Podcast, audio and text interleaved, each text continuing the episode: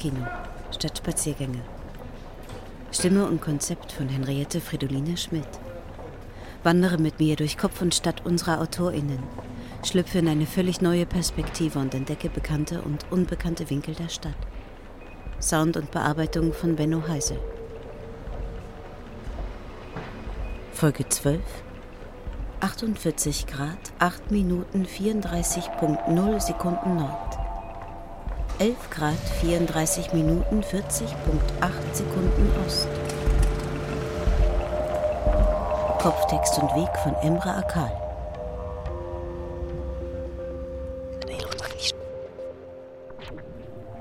Teil 1. Die eigene Aufwertung durch das Fremde.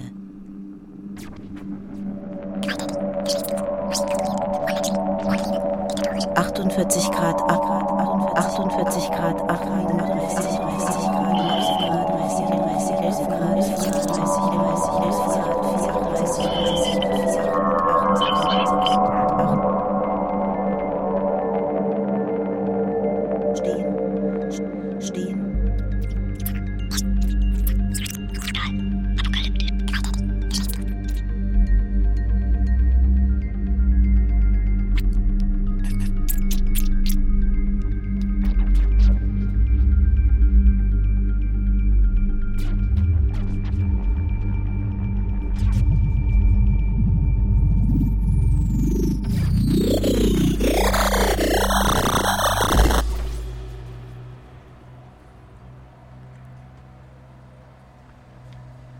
Innenstadt hatte wieder dieses Gesicht. Diese Unzufriedenheit in ihren vollen Auslagen, eine fast kindliche Verschlossenheit in ihren Schaufenstern, die einfach nicht einladend waren. Für ihn. Sie waren nicht seine Straßen, die Straßen der Innenstadt, nicht für ihn gemacht außer in den Momenten, in denen er auf der Kante des Gehweges entlang balancierte, als wollte er sich selbst und seinem fortschreitenden Alter noch einmal beweisen. An den Blicken der Menschen, die diese Innenstadt für sich beanspruchten, die sie ganz selbstverständlich als ihre Stadt ansahen, erkannte er wieder einmal seine eigene Andersartigkeit. 48 Grad, 6 Minuten 25.0 Sekunden Nord. 11 Grad, 39 Minuten 23.0 Sekunden Ost. Vorne Begonien, dahinter Hyazinthen, Tulpen und Narzissen und große Büsche zur Straße hin, weil da immer dieses Kind, weil das da immer stand, weil das immer da stand und schaute und auch in diesem Moment einfach dasteht und seltsam lächelnd schaut. Das hat doch was vor. Ganz sicher. Ja, jedenfalls gehört es nicht in diese Straße und das hat doch was vor, ganz sicher. Stehen. Nicht, nicht, nicht, Sie war nicht seine Dieses Kind. Der Fremde schlenderte also durch die Straße. Unter den Schatten der bunten Schirme vor den Läden versammelten sich die bauchigsten Männer und die dünnsten Frauen bei einem Glas rötlichen Getränk, das sie nur dort und wirklich nur dort trinken würden, weil zu Hause sähe ihnen ja niemand dabei zu. Sie wirkten angespannt an diesem Tag, von dem sie noch nicht wussten, dass er einer der letzten sein sollte der alten Zeit. Draußen war es wie immer, die feuerrot glühende Abendsonne am Himmel, das Geräusch der Vögel, der Insekten. Nur das Geräusch der Stille hatte sich verstärkt.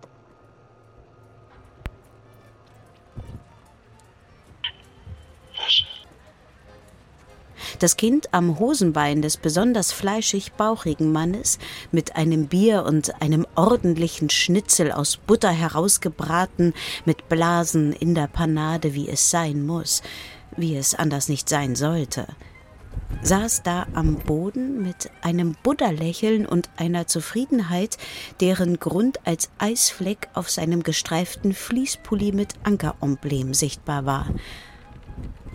Es winkte dem Fremden zu, als wollte es ihn erinnern an das Schöne im Leben, das Sein an sich dass es bestimmt noch einen Morgen geben würde. Ja, es war hoffnungsfroh. Dass es einfach noch nichts verstanden hatte, noch länger nicht verstehen würde. Dass es Zeuge einer langen und furchtbaren Geschichtsschreibung sein würde und später als alter Mann immerhin seinen Enkeln erzählen könnte, nicht ohne Stolz, dabei gewesen zu sein, das wusste es zu diesem Zeitpunkt noch nicht.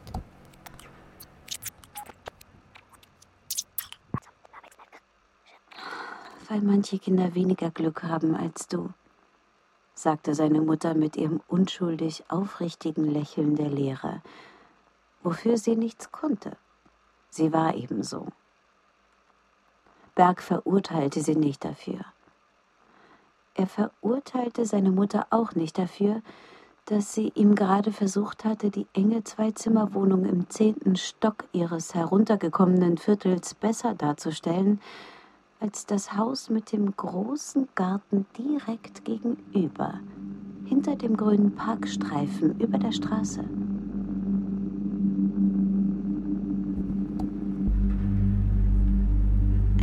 Biene umkreiste seinen Kopf am Ohr entlang, wo das Summen beängstigend laut wurde. Der besonders fleischig bauchige Mann nahm eine Zeitung, rollte sie zusammen und zerschlug das Bienenleben, das gerade nicht das Kind, sondern den Flecken Eis auf seinem Fließpulli abschlecken wollte, auf der Suche nach Nahrung. Er schlug als zweites mit der gleichen Zeitung auf der noch die Restleiche der Biene klebte, mit herausgequollenem Unterbauch und dem Stachel samt Giftbeutel, dem Kind eins über dem blonden Kopf. Natürlich so, dass es keiner sah, weil in diesen Zeiten schlug man keine Kinder mehr. Das machte man nicht mehr, das zeugte nur von schwachem Charakter, dachte er sich. Er blickte sich um sah ihn, den Fremden, beobachtend von weitem und streichelte seinem kleinen Buben zärtlichst die helle Kükendaunenfrisur. Die Welt war in Ordnung, schien es. Doch in der Luft lag noch etwas anderes, etwas nicht Beschreibbares, ein Omen lag da in der Luft, ein Nostradamus-Rot am Himmel, der nie so ein Rot in sich gehabt hatte, der Himmel, weil er dazu immer viel zu blaustrahlend sorglos privilegiert vor sich hin leuchtete.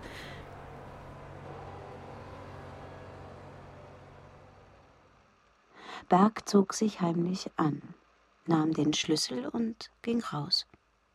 Beim Hinausgehen drehte er sich noch einmal um und betrachtete das Bild seiner Mutter am Küchentisch, die besorgt, mit verzerrten Gesichtszügen in ihren Sucuk-Teller blickte und gar nicht mitbekam, dass er nicht mehr bei ihr saß. Beim Gehen hörte er jedes einzelne Knistern, beim Treten auf Kiesel und kleine Steinchen. Berg hörte sogar das Geräusch beim Aneinanderreiben seiner kleinen Kinderschenkel. Ja, er hörte sogar, wie Gras sich im leichten Wind bewegte und fragte sich, ob das Auserwählte in ihm, das ihn auf der einen Seite so neugierig machte und auf der anderen so große Angst in ihm auslöste, das Besondere, das Andersartige, das ihm von außen beigebracht wurde, dass er eben anders ist, ob das was Gutes oder Schlechtes ist. Im seltsamen roten Licht der Sonne funkelten kurz seine Augen auf. Kein gutes Omen? Er durchquerte die breite Ringstraße auf den Park zu, durchquerte ihn mit stampfenden Schritten, mit Schritten, die jemand wie er eben haben musste, er drang hinein in die Welt, in die andere, in die Welt, die anderen gehörte.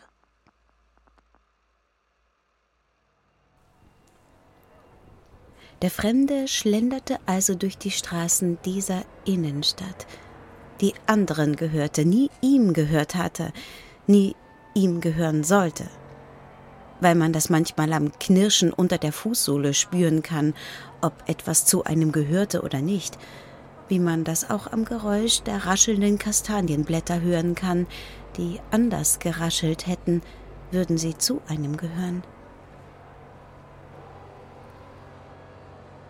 rief der Vater seinem Kind hinterher. Bleib stehen! Aber rannte aus unerfindlichem Grund auf den Fremden zu. Dabei hatte dieser nichts in der Hand, das er hätte anlocken können. Keine Süßigkeiten, kein Spielzeug, keinen Hund oder sonstiges Kinderfängerisches.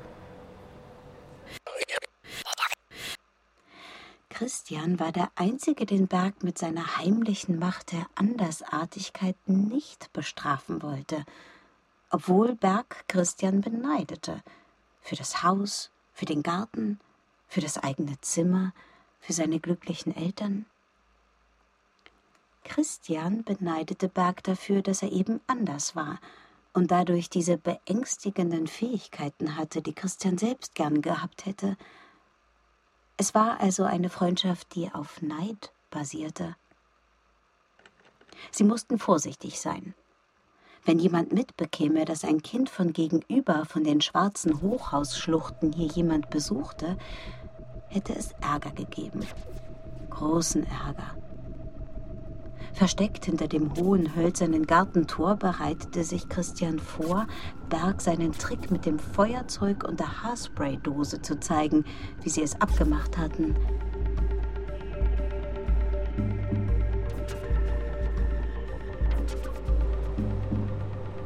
Mit seinen auffällig langen Beinen für sein Alter, die durch seine besonders kurzen Hosen noch länger wirkten, als sie eigentlich waren, stand er vor dem Fremden, die Hände auf den Oberschenkeln abgestützt, schnell atmend, als würde ihm die Lunge herausbrechen, wenn er langsamer atmen würde, mit Backen, deren Rot sich verbrüderten mit dem seltsamen Rot des Himmels. Sie, sagte er in einem Ton, in einem Selbstbewusstseinsgestus. Sie, dass er, der Fremde, sich ganz erschreckte und ertappt fühlte, wie er es sonst nur in der U-Bahn bei FahrkartenkontrolleurInnen trotz Fahrkarte tat. Sie haben et, etwa, et, et, etwas ver, verohren. Erreichte dem Mann das Taschentuch, das er wohl auffällig, unauffällig, aus Versehen bewusst verloren hatte.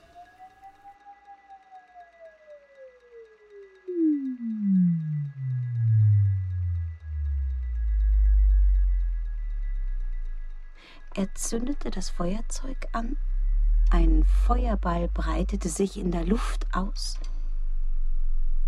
Berg sah um ihn herum eine Manege entstehen, Scheinwerferlicht.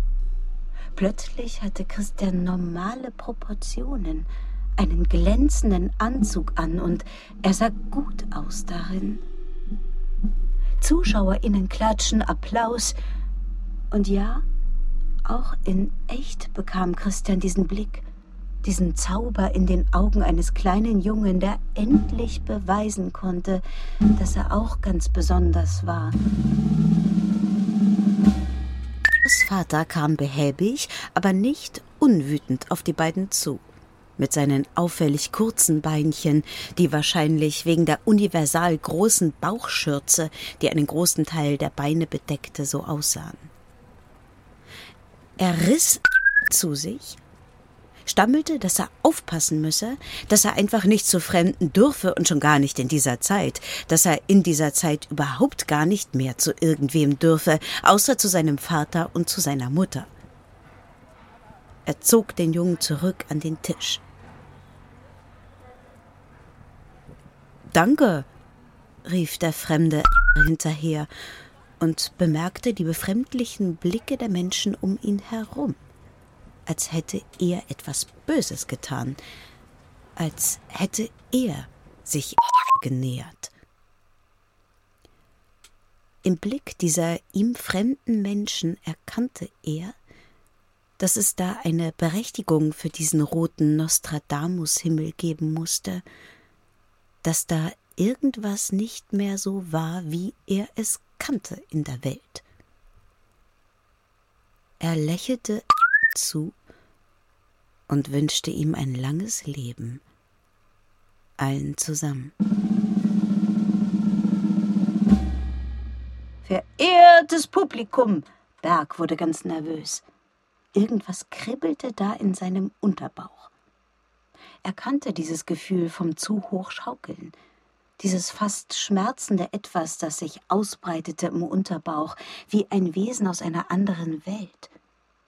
Zumindest wie ein Monster, das herausschwoll, wie aus den Filmen, die er heimlich ansah nachts. Christian sprühte, noch passierte nichts. Er sprühte und sprühte und plötzlich fing er an, verlegen zu lachen. Stille. Da war er wieder, so wie er eben aussah. Christian eben. Christian aus der reichen Siedlung. Die Manege weg, die ZuschauerInnen weg, das Gefühl in Bergs Bauch weg. Er hatte aus Versehen nicht nach außen, sondern sich selbst eingesprüht.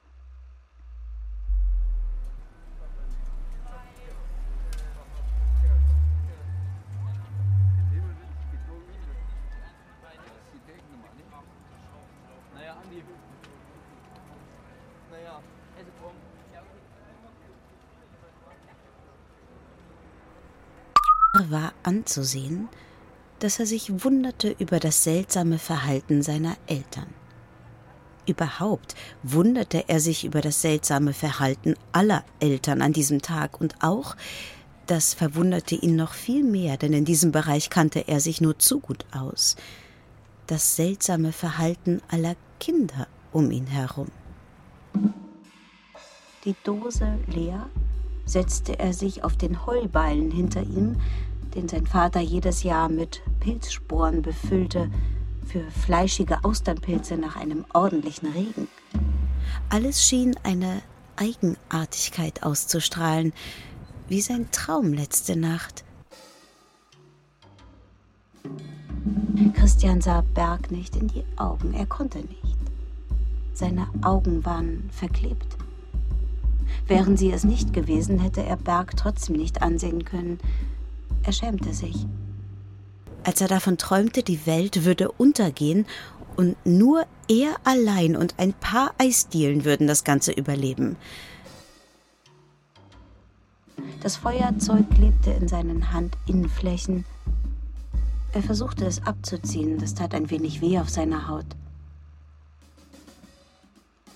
Feuerstein knacken, Funken, ein großer Feuerball, schwarzer Rauch, Schwarzer Rauch der Berg erinnerte an Grillabende mit seiner Familie im Ostpark.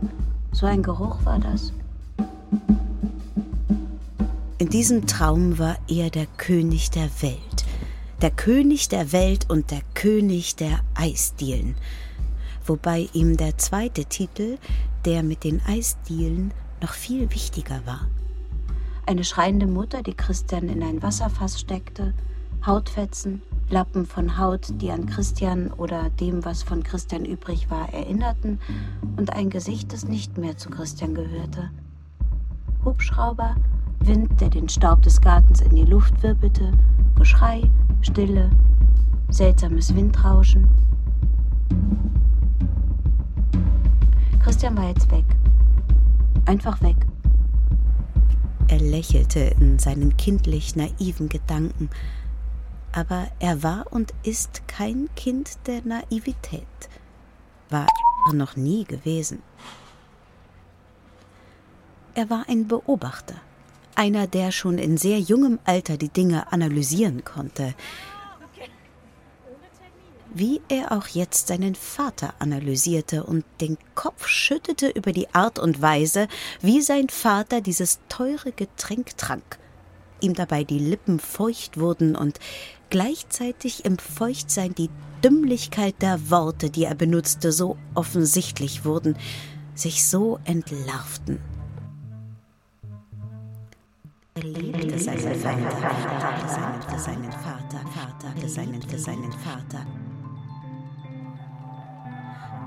48 Grad 6 Minuten 25.0 Sekunden Nord. 11 Grad 39 Minuten 23.0 Sekunden Ost. Da sitzt sie. Sie mit den jungen strahlenden Augen, eingebunden in eine Haut, deren Lebensringe schon Schneisen schlagen, wo es hängt, wo es schwillt, wo es nach Hilfe schreit und keiner hört's. Aber, das weiß sie genau, die Augen sind die gleichen, wie sie es schon immer waren. Mit diesen schaute sie auf ihre Hände. Ja, was soll man sagen? Seltsam. Eine Hand wie von jemand anderem. Wie Euter einer Kuh hängen diese Hände an ihr.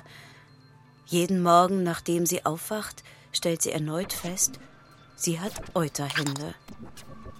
Aufgequollen, hässlich, unschön in der Form, unförmig, ekelhaft. Er liebte seinen Vater, wusste aber schon von klein auf, dass dieser Mann ihm kein Vorbild, kein Lehrer und kein Meister sein konnte. Dazu fehlte es ihm an so vielem, an Charisma, an Ausstrahlung, an Wissen, an Können. Er konnte ja nichts, zumindest nichts, worauf ein Kind im Alter von fünf Jahren hätte stolz drauf sein können. Er hätte der Vater von jedem sein können, von allen Kindern um ihn herum. Genau das machte ihn so unattraktiv. Dem müssen jemand anderem gehören, das denkt sie sich. Sie denkt sich jeden Morgen aufs Neue, diese Hände sind fremde Hände. Nur die Nägel, die gehören zu ihr, die altern nicht, die wachsen nur fröhlich vor sich hin ein Leben lang. Wie mit hässlichen Babys oder Kindern, alle wissen, man hat das Hässlichste auf Erden und schauen es trotzdem mit einem liebevollen Lügenlächeln an, und man selbst glaubt wirklich noch an dessen Schönheit. Ihres Augen wanderten neugierig, aufgeweckt und viel zu wissend für ein Kind seines Alters umher und suchten ihn, den Fremden. Es schien, als ratterte es in seinem Kopf, den er mit seinen kleinen Fingerchen und abgekauten Nägelchen unruhig kratzte, als ob er sich fragen wollen würde, ob sie sich kennen würden, weil er als Hochempath ganz genau Bescheid wusste, dass da etwas nicht stimmen konnte. Leider war er in der falschen Zeit geboren, um darauf zu vertrauen, auf dieses Gefühl. Das Hineingeborensein in diese Empathielosigkeit an Welt machte es für nicht einfacher auf seine Fähigkeiten oder wie er es später nennen sollte, auf seine Skills zu vertrauen. Es ist ja kein Hund, den man im Älterwerden plötzlich hässlich findet und mal eben im Wald an einen Baum binden kann, mit viel Futter, das man vor ihn legt, damit das Gewissen beruhigt ist. Man spricht noch zu ihm, spricht und entschuldigt sich, dass man ja gar kein schlechter Mensch sei, aber die Umstände es einfach nicht zuließen, weiterhin an dieser Beziehung festzuhalten. Man leint ihn an, damit er einem Ja nicht folgt und erzählt ihm beim Abwenden noch davon, dass er bald gefunden werden würde und ein viel besseres Leben leben würde, weil die neuen BesitzerInnen bestimmt sehr gute Menschen sein würden. Warum er heute nur neben seinen Eltern sitzen durfte, konnte ihm keiner erklären.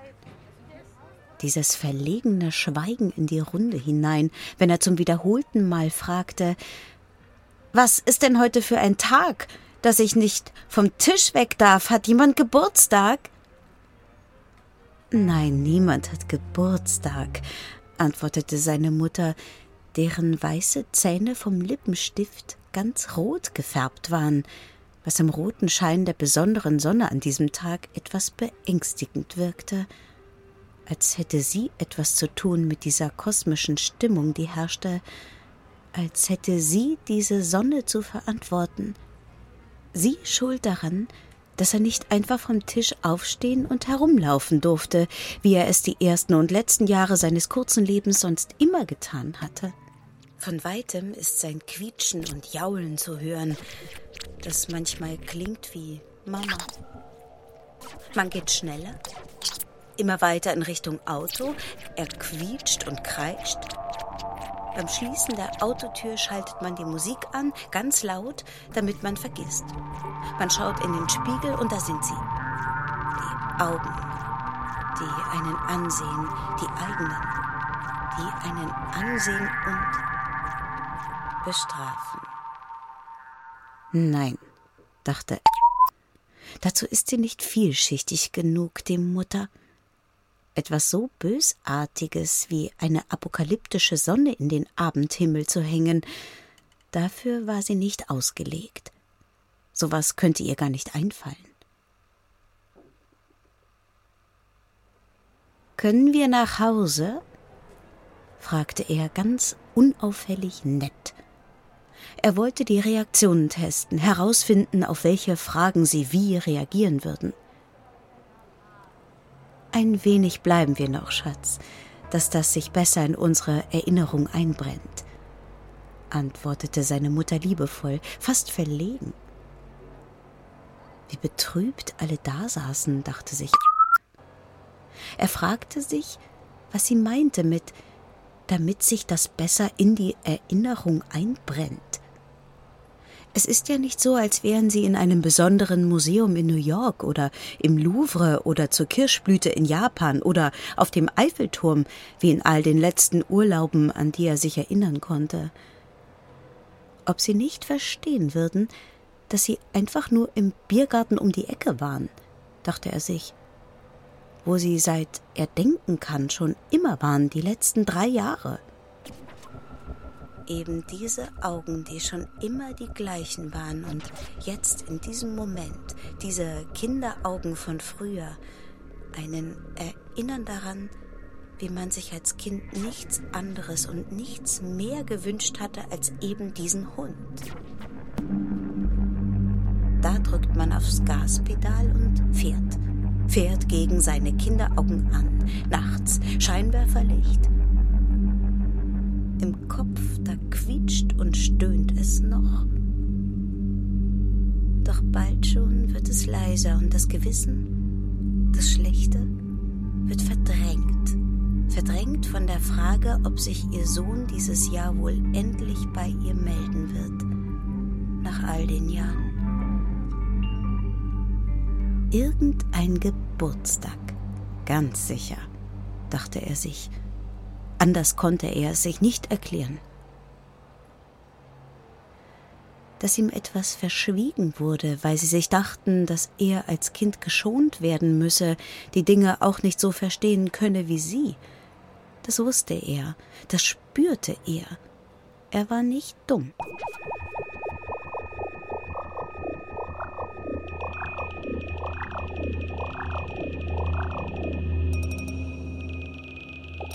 Plötzlich klingelt es an ihrer Türe im zehnten Stock. Sie erstarrt. Sie erstarrt in der Mitte des Raumes und blickt wie ein Tierchen ins Autoscheinwerferlicht. Sie lauscht dem Echo der Klingel nach, das sie schon so lange nicht mehr gehört hatte.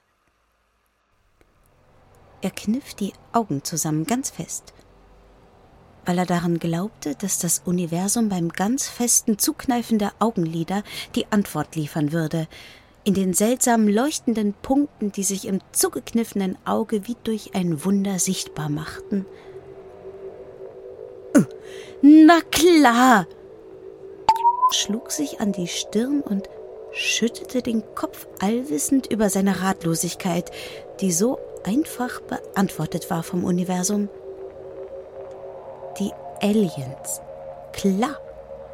Die Aliens haben die Kontrolle übernommen, den gesamten Planeten hypnotisiert und speichern jetzt alle privaten Details aus jedem einzelnen Menschenleben, um am Ende alle zu zerstören. Klar.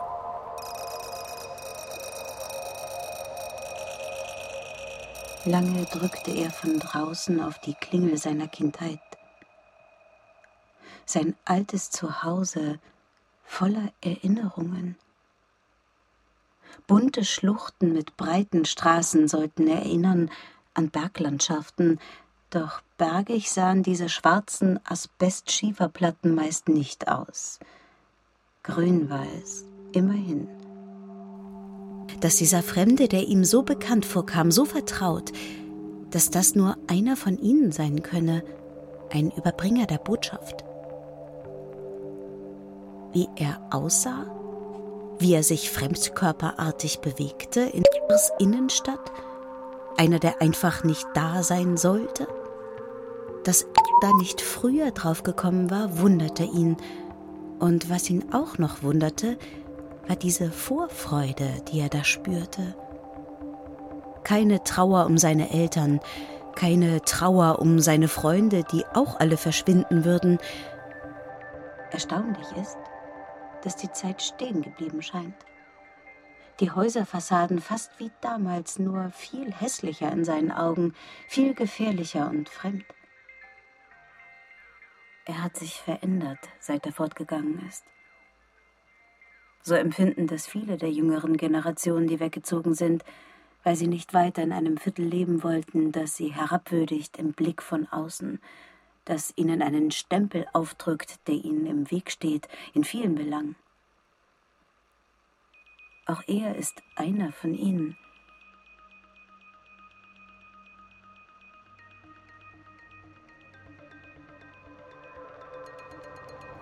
Er spürte das Gefühl der Einzigartigkeit.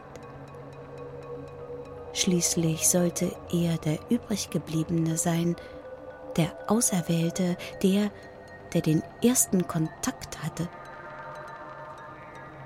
Dass er anders war als die anderen, das hatte er schon immer gewusst und sah es nun ganz deutlich im Blick des Fremden, der ihn erinnerte an eine verschwommene morgige Zeit, der ihn erinnerte daran, dass nichts mehr bleiben könne, wie es war.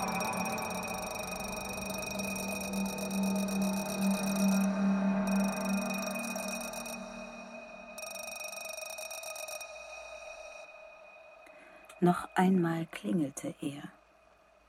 Er will seiner Mutter sagen, dass er seine Vergangenheit endlich abgelegt, sie abgeworfen hat, sie losgeworden ist.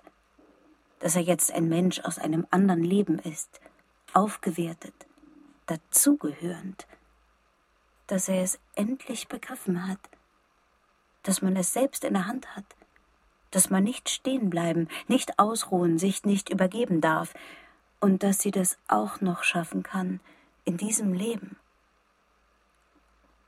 Er ist bereit, seiner Mutter ins Gesicht zu sagen, dass er sie nicht mehr hasst dafür, sich für ein Land entschieden zu haben, das einen genauso großen Komplex hat wie er selbst. So viele Jahre hat sie darauf gewartet, dass ihr Sohn endlich an ihrer Türe klingelt. An diesem Tag kann sie leider nicht mehr öffnen, weil sie aus Angst vor einem Luftzug nicht mehr öffnen will. Weil wie soll sie denn beim Öffnen der Türe unterscheiden können, ob es ein tödlicher, sie am Ende würgend, dahinraffender, ganz leise und unauffällig die komplexe Welt zerstörender Virus oder eine einfache Erkältung sein würde, die dann ganz sicher eintreffen würde. Sie blieb lieber drinnen, blieb lieber hier drin, als an einem Zwiespalt zu sterben.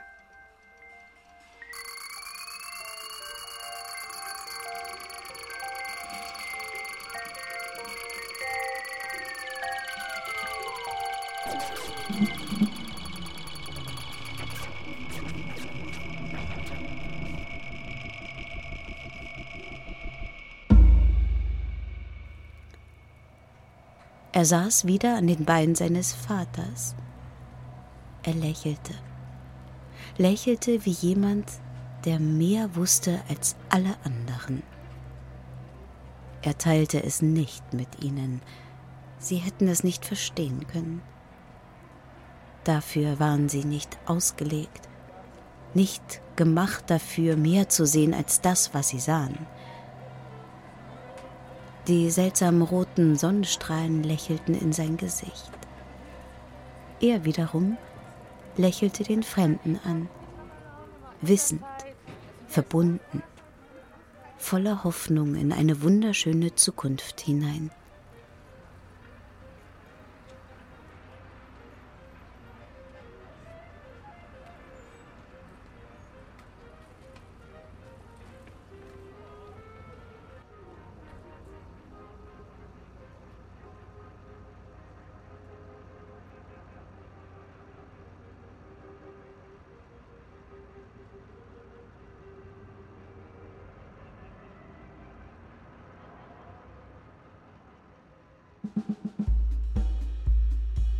Kopfkino statt Spaziergänge. In Koproduktion mit Hoch X Theater und Live Art. Gefördert vom Fonds Darstellende Künste aus Mitteln der Beauftragten der Bundesregierung für Kultur und Medien und der Landeshauptstadt München. Wir bedanken uns bei Willi Löster für Soundberatung und Equipment, bei Rat und Tat für Beratung und Produktionsleitung und bei allen Spendern, die Kopfkino am Leben halten. Wir freuen uns, wenn du den Podcast auf Apple Podcast bewertest und weiterempfiehlst. Wenn du keine Folge mehr verpassen möchtest, abonniere den Kanal von HochX zum Beispiel auf Spotify oder Acast.